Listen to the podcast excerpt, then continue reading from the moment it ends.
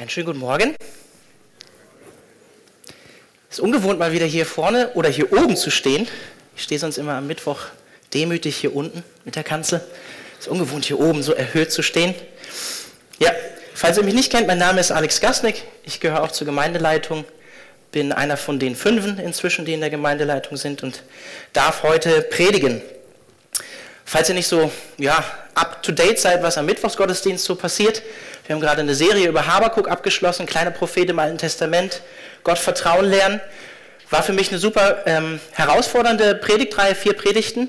Und ich bin selber wirklich einfach gewachsen durch diesen kleinen Propheten. Ich kann euch nur empfehlen, den zu studieren. Könnt euch gegebenenfalls auch die Predigten dazu online anhören. Letzten Mittwoch haben wir Aschermittwoch gefeiert. Falls ihr euch wundert, ähm, warum ich hier so einen Punkt habe, irgendwie wurde ich verletzt durch das Aschekreuz wahrscheinlich. Ich weiß nicht warum. Naja, sichtbare Zeichen, dass ich zu Jesus gehöre. Aber wir hatten einen gesegneten Aschermittwoch-Gottesdienst, mit dem wir in die Fastenzeit gestartet sind. Und wir werden in der Zeit, die jetzt auf Ostern hinführt, bis zur Karwoche Gleichnisse von Jesus ansehen in Bezug auf das Reich Gottes. Und wir haben ja aktuell drei pastorale Praktikanten bei uns in der Gemeinde, die haben auch die Ehre und die Herausforderung, am Mittwochabend ähm, zu diesen Themen oder zu diesen Gleichnissen zu predigen. Und nächsten Mittwoch wird der Tony Grick das erste Mal predigen und ihr seid herzlich eingeladen, vorbeizukommen. Der Gottesdienst oder beziehungsweise die Predigt wird auch auf Englisch, Deutsch sein. Und ihr seid herzlich eingeladen, unsere Praktikanten da auch zu unterstützen und supporten, zu, zu supporten. Der Jannis wird auch predigen und der Finn ebenso. Als ich von Sam gefragt wurde, ob ich heute predige, habe ich mich gefreut. Auf der anderen Seite war ich auch ein bisschen aufgeregt, um ehrlich zu sein, weil ich habe das letzte Mal im Dezember 2018 am Sonntagmorgen gepredigt. Und ihr habt den Text gerade gehört. Der Text war für mich so, wow, cool, das ist ja wie eine Vorlage, ähm, der Abendmahlstext. Ähm, und gleichzeitig aber auch eine Herausforderung, ähm, diesen Text zu predigen. Warum? Eine Vorlage, weil es eigentlich geplant war, heute das, das Abendmahl zu feiern. Und der Text bezieht sich auf das, auf das Abendmahl oder auf die Einsetzung vom Abendmahl von Jesus, die Neuinterpretation von Jesus vom Passamahl. Und eine, ja, eine Herausforderung, weil wir diesen Text optimalerweise ziemlich häufig bisher gehört haben als Christen. Der ist oder sollte uns ziemlich bekannt sein. Und es kann schwerfallen, wenn wir Texte immer wieder hören, sie wirklich zu hören, sie zu spüren und wahrzunehmen, was sie wirklich sagen. Und ich möchte in den 30, 35 Minuten, die mir heute gegeben sind, nicht auf die unterschiedlichen Sichtweisen eingehen zum Abendmahl, die es da gibt. Ähm, ich hatte neulich erst vor zwei Wochen wieder mit einem römisch-katholischen Bruder ein Gespräch über das Abendmahl am Mittwochabend nach dem Gottesdienst. Ihr könnt euch dazu Sams Predigt anhören. Wir haben eine Predigtreihe, die könnt ihr unter Predigtserien auch online nachklicken.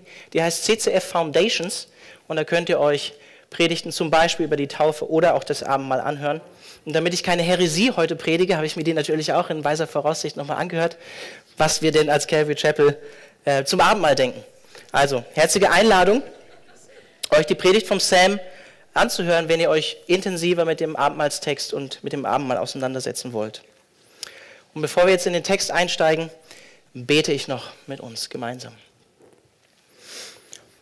Herr Jesus, wir kommen vor dich als eine Gemeinde und wir beten darum, dass du uns hilfst, durch die Kraft von deinem Heiligen Geist, deine Worte, die wir gerade gelesen und gehört haben, neu zu hören. Nicht nur mit unseren Ohren oder unserem Verstand, sondern mit unserem Herzen. Und ich bete darum, dass du heute Morgen unseren Glauben stärkst, unseren Glauben erneuerst und auf dein vollendetes Werk am Kreuz richtest, dass du uns stärkst durch dein Wort, Jesus. Amen. Wir sind seit Lukas Kapitel 9, also schon eine geraume Zeit im Lukas-Evangelium, mit Jesus eigentlich auf dem Weg nach Jerusalem. Jesus ist bereits, hat sein, sein Angesicht darauf hinausgerichtet, dass er nach Jerusalem gehen wird und dass er am Kreuz dort sterben wird. Er hat es auch schon öfter vorausgesagt. Und ich finde es natürlich jetzt auch passend zur Osterzeit ziemlich passend, dass wir ja in dieser Phase gerade im Lukas-Evangelium sind, weil wir auch ähm, ja, vom Kirchenjahr her uns auf die Fastenzeit vor Ostern vorbereiten, auf das, was Jesus am Kreuz getan hat und äh, auf seine Auferstehung. Und Verse, die wir eben gerade nicht gelesen haben, die zwei letzten Verse aus dem letzten Kapitel, die möchte ich nochmal kurz aufgreifen. Verse 37 bis 38, damit wir so den Kontext haben vom Text. Da ist es ab Vers 37 im Kapitel davor, tagsüber lehrte Jesus im Tempel, doch abends verließ er die Stadt und verbrachte die Nacht am Ölberg. Früh am Morgen kam das ganze Volk zu ihm in den Tempel, um ihn zu hören. Also diese Verse, diese zwei letzten Verse, die zeigen uns nochmal in Verbindung mit den ersten Versen aus Kapitel 22, warum die Hohepriester und die Schriftgelehrten das Volk so sehr gefürchtet haben. Ich lese mal Vers 2 vor. Äh, die führenden Priester und die Schriftgelehrten suchten nach einer Möglichkeit, Jesus zu beseitigen. Und dann ergänzt die NGÜ, ohne dabei Aufsehen zu erregen, denn sie hatten Angst vor dem Volk. Ja, Angst vor Menschen, aber wenig Gottesfurcht in diesem Fall. Jesus lehrte täglich im Tempel, predigte zum Volk schon früh morgens. Viele Menschen kamen zusammen und haben seinen Worten zugehört. Deswegen hatten sie Angst vor dieser Menschenmenge öffentlich Jesus sozusagen zu verraten, weil sie Angst hatten, dass das Volk sich dagegen stellen würde. Und wir hatten schon in Kapitel 19 am Ende gesehen, als Jesus den, den Tempel reinigt, als er die Tische umwirft im Tempel, dass die ähm, Hohepriester und Schriftgelehrten den Entschluss gefasst hatten in ihrem Herzen, äh, Jesus zu beseitigen und aus dem Weg zu räumen, als er den Tempel gereinigt hat. Die religiöse Elite der damaligen Zeit, die wollte ihre Machtstruktur, ihre Strukturen erhalten und sie hingen, wie uns Lukas in Kapitel 16, Vers 14 sagt, am Geld. Die Pharisäer hingen am Geld. Und deshalb suchten sie Jesus unter anderem hier mit anderen Wegen und Mitteln aus dem Weg zu räumen, ihn zu beseitigen.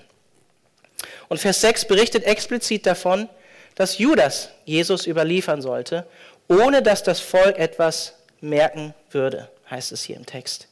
Und es ist wie so häufig, böse Dinge geschehen meistens dann, wenn sie im Verborgenen geschehen. Sie werden dann im, in, in der Dunkelheit getan, um, um, um nicht öffentlich am Licht zu sein, weil man eigentlich weiß, dass sie eigentlich falsch sind, sie zu tun. Und passend zum Wunsch vom religiösen Establishment in der damaligen Zeit, Jesus zu beseitigen, tritt hier Judas ebenso auf. Einer von den zwölf Aposteln. Einer, der mit Jesus drei Jahre lang unterwegs war. Jemand, der Jesus kannte. Aber nicht nur Judas tritt hier auf, sondern, wenn ihr aufmerksam mitgelesen habt, auch Satan, der Teufel, die Schlange. Da fuhr der Satan in Judas, heißt es im Text. Derjenige, der seit Beginn der Menschheitsgeschichte aktiv gegen Gott wirkt und aktiv gegen uns als Menschen wirkt, Gottes Schöpfung wirkt die wir in seinem Ebenbild geschaffen sind. Und heute noch wirkt der Widersacher, der Gegner. An anderer Stelle wird Judas selbst von Jesus explizit als Sohn des Verderbens, Johannes 17, Vers 12 bezeichnet, was man nicht anders übersetzen oder was man anders übersetzen könnte als Kind des Satans, Kind des Verderbens. Die Frage, die sich uns stellt, wenn wir diesen Text lesen, die ich mir zumindest gestellt habe, ist, war Satan sich eigentlich bewusst, was er da tat? Als er tat, was er tat. Sollte nicht der Tod von Jesus das Heil der Welt bewirken, eigentlich Satan entmachten? War das nicht sozusagen Selbstmord, was Satan da getan hat? Und welche Verantwortung hatte Judas eigentlich für, für das Geschehen, was da passiert ist?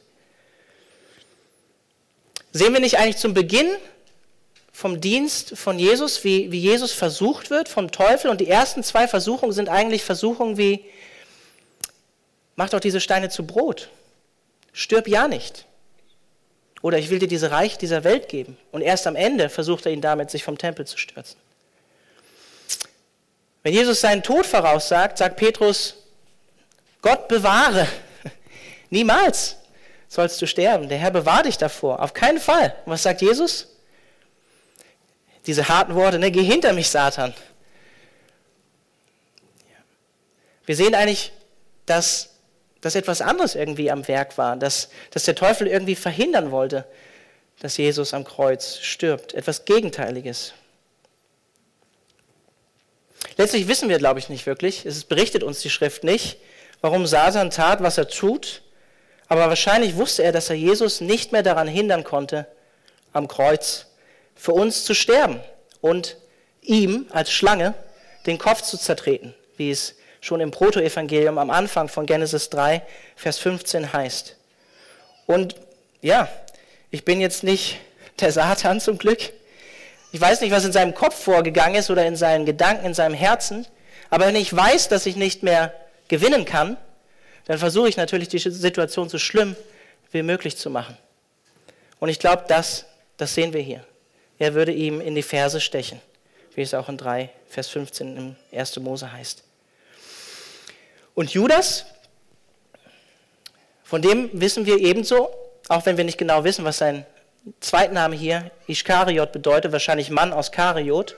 Gibt es viele unterschiedliche Meinungen dazu, was es bedeuten könnte. Aber wir wissen eins, wir wissen, dass er ähnlich wie die religiösen Führer am Geld hang. Er war geldgierig und er hat die Kasse der Jünger verwaltet und sich regelmäßig Geld aus dieser Kasse genommen. Und deshalb, unter anderem, warnt die Schrift nicht umsonst uns, und das ist ein Wort auch an uns, die wir hier im reichen Westen leben, keine falsche Einstellung zum Geld zu haben. Und Judas, der war auch zeitweise hier anwesend, wie wir in den letzten Versen gelesen haben, wie wir auch in Johannes lesen, beim Abendmahl. Er war dabei. Jesus sagt am Ende von diesem Text, die Hand von dem, der mich verrät, ist mit mir hier auf dem Tisch. Und Judas verrät Jesus letztlich mit einem Kuss, mit einer Freundesgeste, mit einer, mit einer Geste, die eigentlich Einheit und Zusammengehörigkeit, Gemeinschaft ähm, bedeutet. Und wir lesen Johannes 6, Vers 64 auch relativ klar von Johannes dem Apostel, dass Judas ein Apostel oder ein Jünger war, der nicht an Jesus glaubte. Ihr kennt alle diesen Spruch, The devil made me do it, oder? Auf Englisch, der Teufel hat es mich tun lassen. In diesem Fall trifft das tatsächlich zu, aber ich glaube, trotz alledem hört das Wirken von Satan hier in diesem Fall nicht die persönliche Schuld von Judas auf. Deswegen kann Jesus hier in Vers 22 auch sagen, wehe dem Menschen, der den Menschensohn verraten wird. Während Jesus gleichzeitig davon spricht, falls es euch aufgefallen ist, er spricht von der Vorherbestimmung Gottes, er bringt sie mit ins Spiel. Er sagt, der Menschensohn vorher geht zwar den Weg, der ihm bestimmt ist. Es war Jesus bestimmt, am Kreuz zu sterben. Und trotzdem sagt er im Nachsatz, wehe dem Menschen, der ihn verraten wird. Also ja, Satan fuhr in Judas, um Jesus zu verraten und ihn letztlich umzubringen.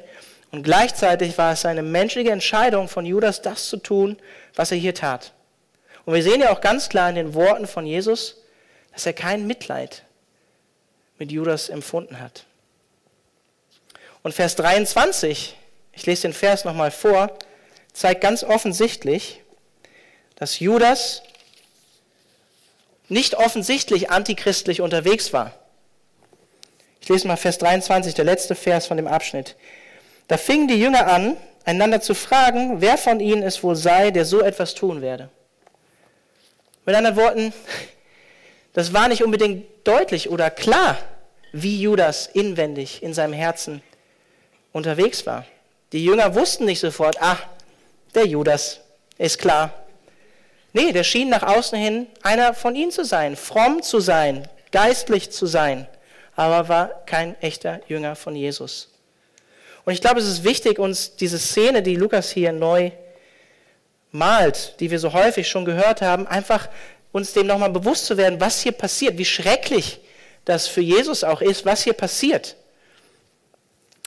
Jesus, der Sohn Gottes, wird von einem seiner Jünger, von den zwölf Aposteln, wie ich schon gesagt habe, der drei Jahre dabei war, verraten.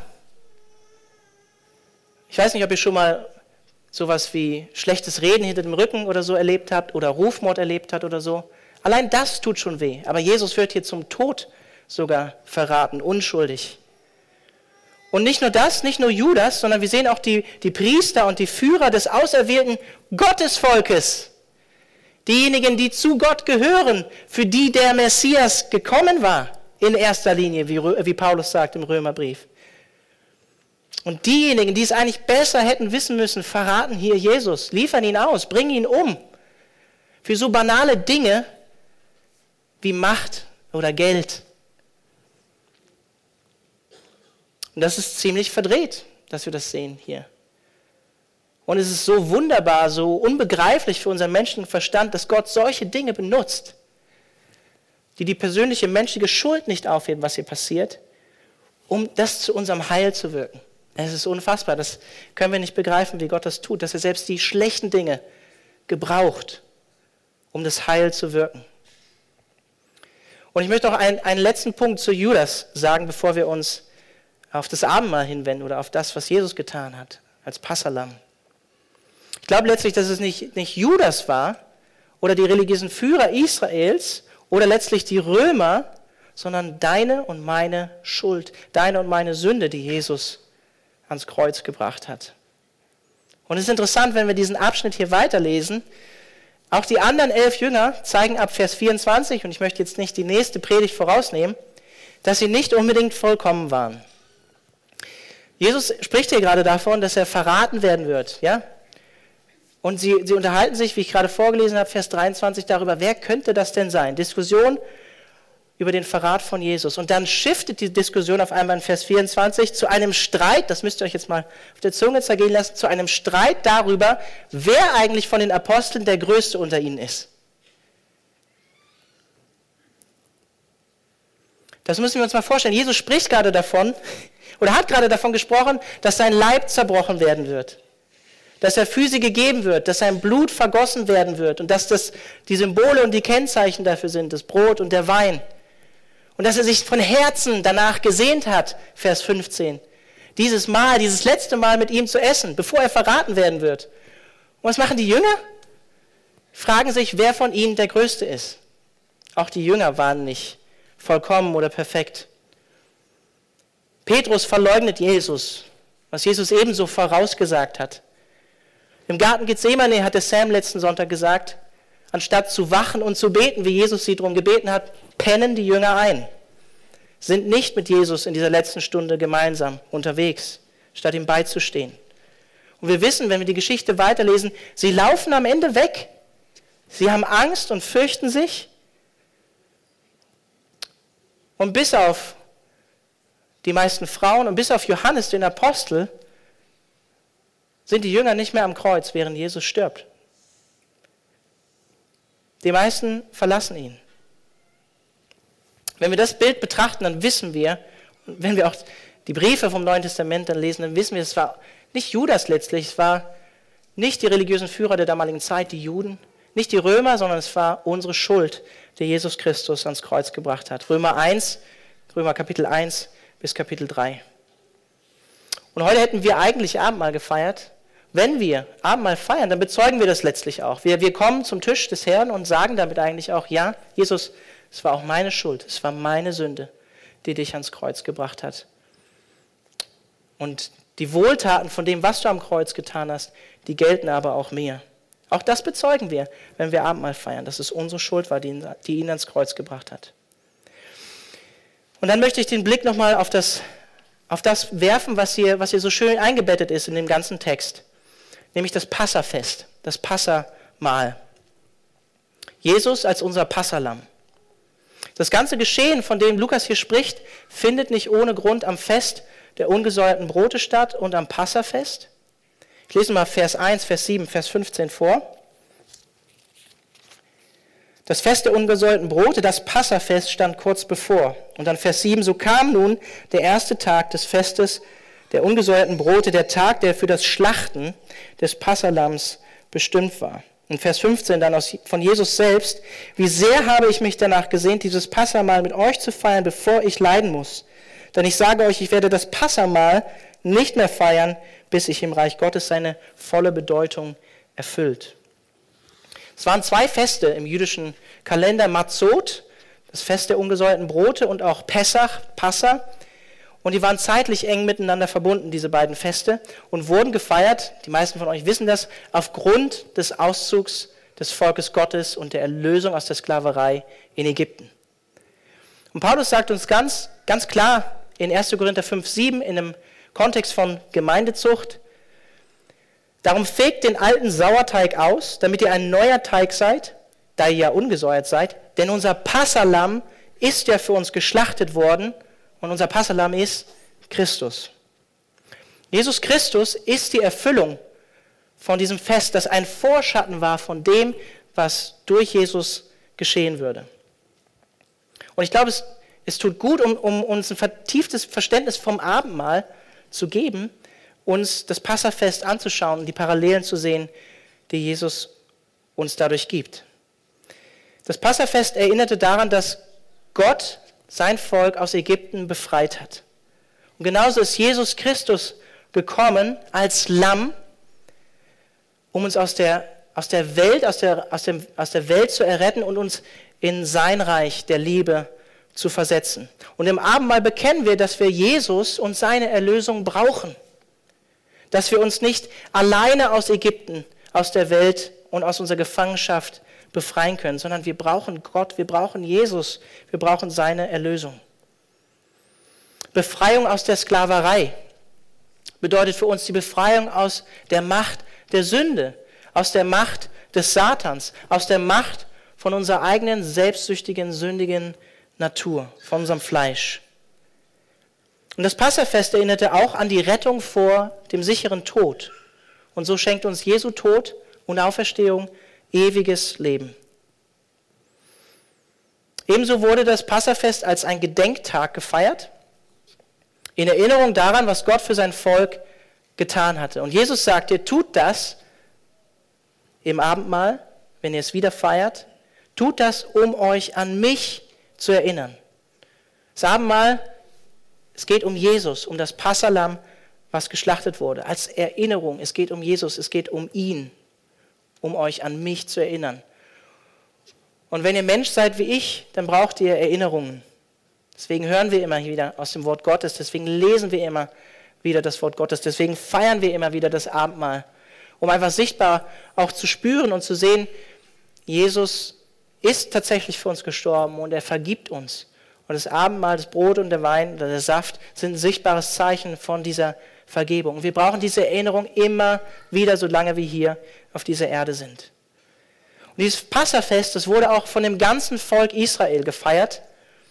Und ebenso sagt Paulus auch in 1. Korinther 11, wir sollen als ein Leib feiern. Wir sollen alle zusammenkommen. Wir sollen aufeinander, aufeinander warten. Wir sollen als eine Einheit, als eine ganze Gemeinde dieses Fest feiern. Als ein Leib, wofür ja das Abendmahl auch steht, dass wir alle in diesem Leib verbunden sind, dass wir Teil vom Leib Christi sind. Jesus sagt in Vers 17, trinkt alle aus diesem Kelch. Es zeigt unsere Verbundenheit als Erlöste, als erlöste Gemeinschaft, ein neues Volk, was Gott errettet hat aus der Sklaverei der Sünde und der Macht des Teufels. Und ebenso sollte das Passafest als eine ewige Ordnung gefeiert werden. Das heißt für immer, für immer eingesetzt. Und Jesus sagte in Vers 16, ich werde das Passamal nicht mehr feiern, bis sich im Reich Gottes seine volle Bedeutung erfüllt. Paulus sagt in 1. Korinther 11, Vers 26, ähm, dass wir, wenn wir das Abendmahl feiern, dass wir den Tod von Jesus Christus verkündigen, bis er wiederkommt. Das heißt, das Abendmahl, das hat eine Naherfüllung in Jesus Christus und es hat noch eine ausstehende Erfüllung. Alex Röhm hat vor zwei Wochen in Bezug auf die Prophetie in Lukas 21 auch davon gesprochen, dass Prophetien häufig eine Naherfüllung haben und eine weiter ausstehende Erfüllung. Genauso ist es mit dem Abendmahl. Wenn wir das Abendmahl feiern, dann feiern wir das mit dem Blick auf das Hochzeitsmahl, was wir eines Tages mit Jesus Christus im Himmel feiern werden. Wenn wir das Abendmahl feiern, dann üben wir uns letztlich darin, uns darauf vorzubereiten auch, dass wir eines Tages mit Jesus Christus am Tisch sitzen werden und feiern werden. Befreit von aller Schuld, von aller Krankheit, von allen Tränen und mit ihm gemeinsam das Abendmahl feiern werden. Das Passa erneut feiern werden, wie Jesus hier sagt. Und dann wird es letztlich zu seiner vollen Erfüllung kommen, wie Jesus sagt. Außerdem erinnerte das Passa daran, dass Gott zu seinem Wort steht. Wenn ihr die Geschichte aus Genesis kennt, aus 1. Mose, Gott hat die Befreiung von seinem Volk, wie auch die Sklaverei, schon vorausgesagt gehabt, dass es so kommen wird und dass er sie befreien würde. Und so können wir Jesus vertrauen, dass seine Worte eintreffen werden, wenn wir, und dass wir eines Tages mit ihm tatsächlich im Reich Gottes sitzen werden und mit ihm feiern werden, ihm danken werden, ihn anbeten werden für das, was er getan hat, dass es wirklich Realität werden wird und dass diese Welt und der Tod nicht das letzte Wort hat. Wir können seinen Worten darin vertrauen. Und wie wir im Text gesehen haben, ich finde es ganz passend, Jesu Worte treffen immer ein. Ist vielleicht etwas banal, aber dieser Abschnitt zur Vorbereitung des Passamals, da sagt Jesus, geht dahin und dann da und dann rechts und dann links und dann ist da ein Mann mit einem Krug und so, bla bla bla.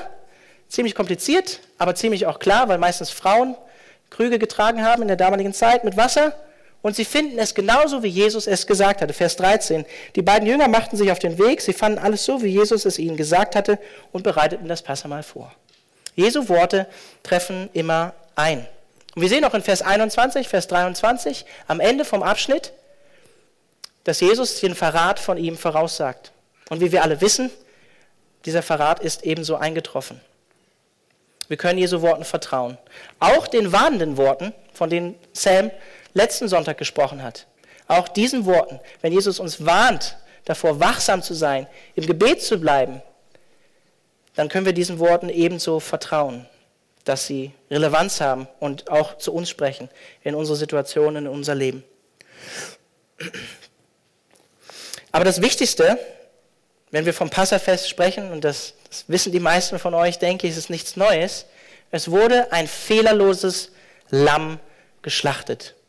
Ein fehlerloses Lamm geschlachtet. Und es wurde nicht nur geschlachtet, es wurde, es wurde gegessen vom Volk Gottes. Es sollte gegessen werden ganz und das, was übrig geblieben wäre, wurde verbrannt. Oder was übrig geblieben ist, wurde verbrannt. Und das spricht natürlich als von nichts anderem als von Jesus, als dem sündlosen Lamm Gottes, das für unsere Schuld dahingegeben ist. Und im Abendmahl essen und trinken wir symbolisch dieses Lamm. Sein Brot, sein Körper, sein Blut, den Wein oder den Saft. Und Jesus sagt ja auch, das ist mein Leib. Und das tun wir symbolisch, wenn wir das Abendmahl feiern. Übrigens, ähm, auch wenn es nicht uns überliefert ist, dass im Passafest oder beim Passamahl Wein getrunken wurde, Jesus tut das hier und wir wissen schon so von 120 vor Christus, dass es eine alte Tradition war, dass Wein beim Passamahl bei den Juden konsumiert wurde und getrunken wurde. Es wurden sogar vier Becher Wein getrunken, die alle eine Bedeutung hatten. Und Jesus gibt dem Ganzen hier eine neue Bedeutung.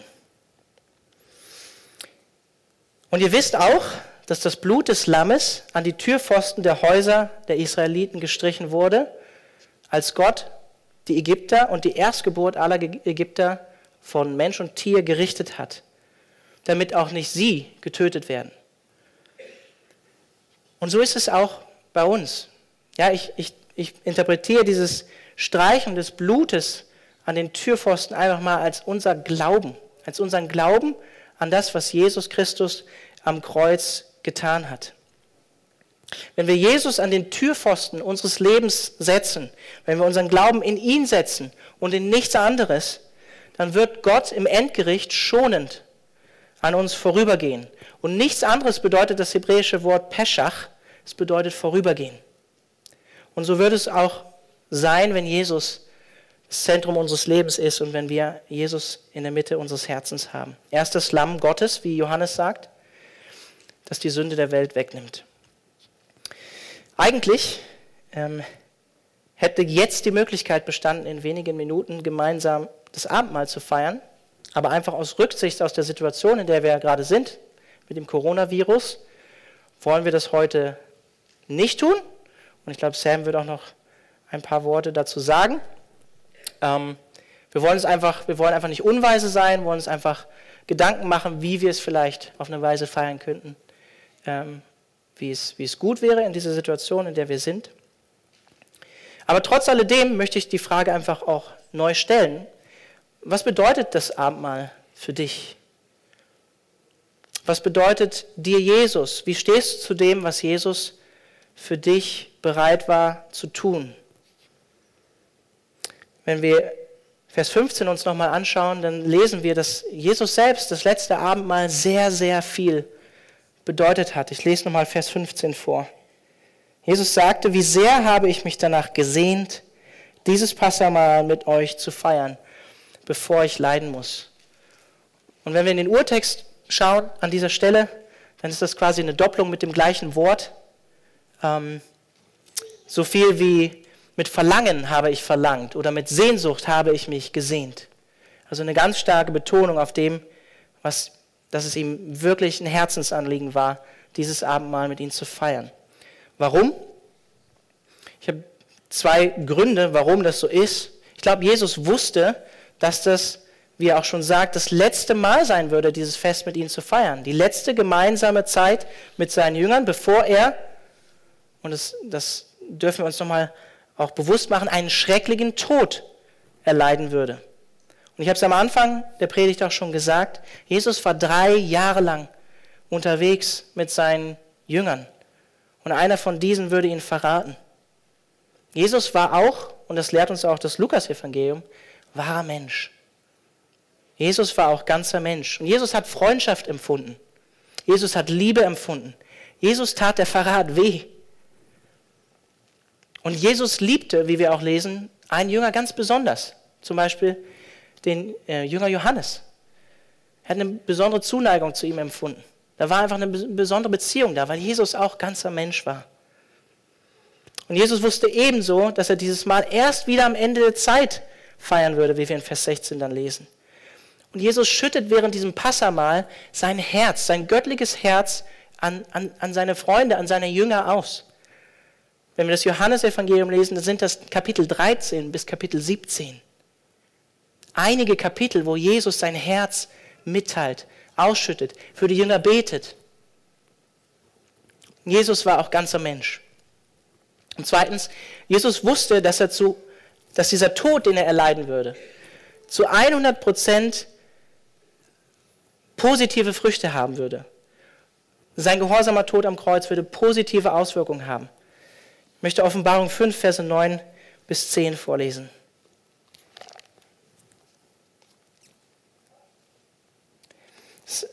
Ein Lied in der Offenbarung von den Ältesten und den viellebendigen Wesen. Und das heißt, würdig bist du, das Buch entgegenzunehmen und seine Siegel zu öffnen. Denn du hast dich als Schlachtopfer töten lassen und hast mit deinem Blut Menschen aus allen Stämmen und Völkern für Gott freigekauft, Menschen aller Sprachen und Kulturen. Und du hast sie zu Mitherrschern gemacht, zu Priestern für unseren Gott, und sie werden einmal auf der Erde regieren. Auch das hatte Jesus im Blick. Genau das hatte Jesus im Blick. Und er hatte Sehnsucht danach, die Menschen, dich und mich, frei zu kaufen, uns zu erlösen, sein Leben für dich und mich zu geben. Das hatte Jesus ebenso im Blick. Und meine Einladung an dich ist, wenn du heute Morgen hier bist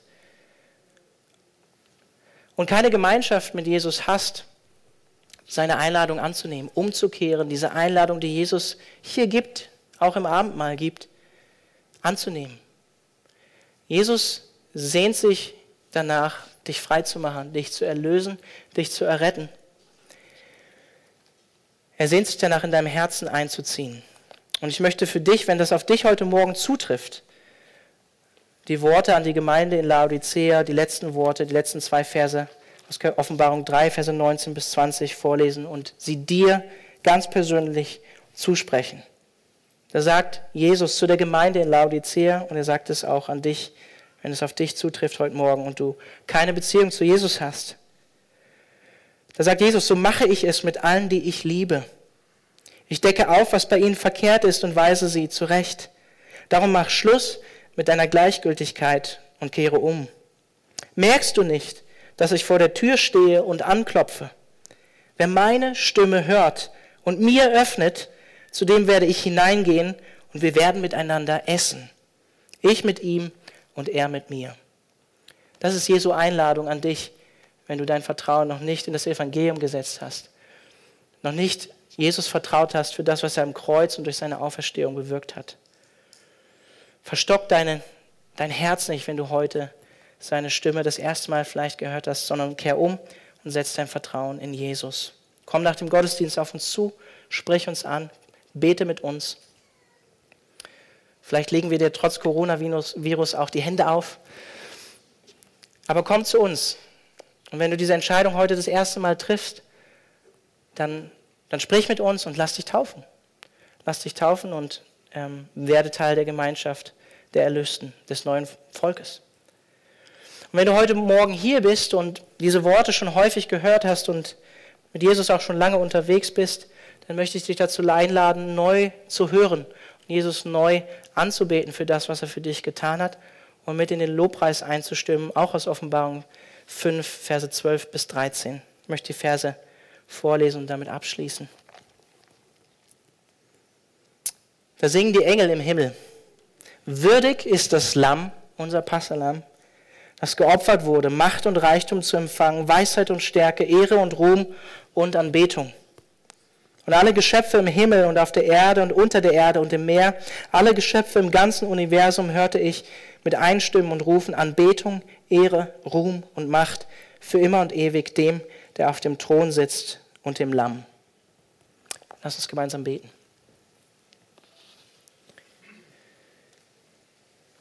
Jesus, wir kommen vor dich in Dank, in Dank für das, was du getan hast, Jesus, in Dank ja, für das, was du bereit warst zu geben, das Kostbarste, dein eigenes heiliges, sündloses Leben.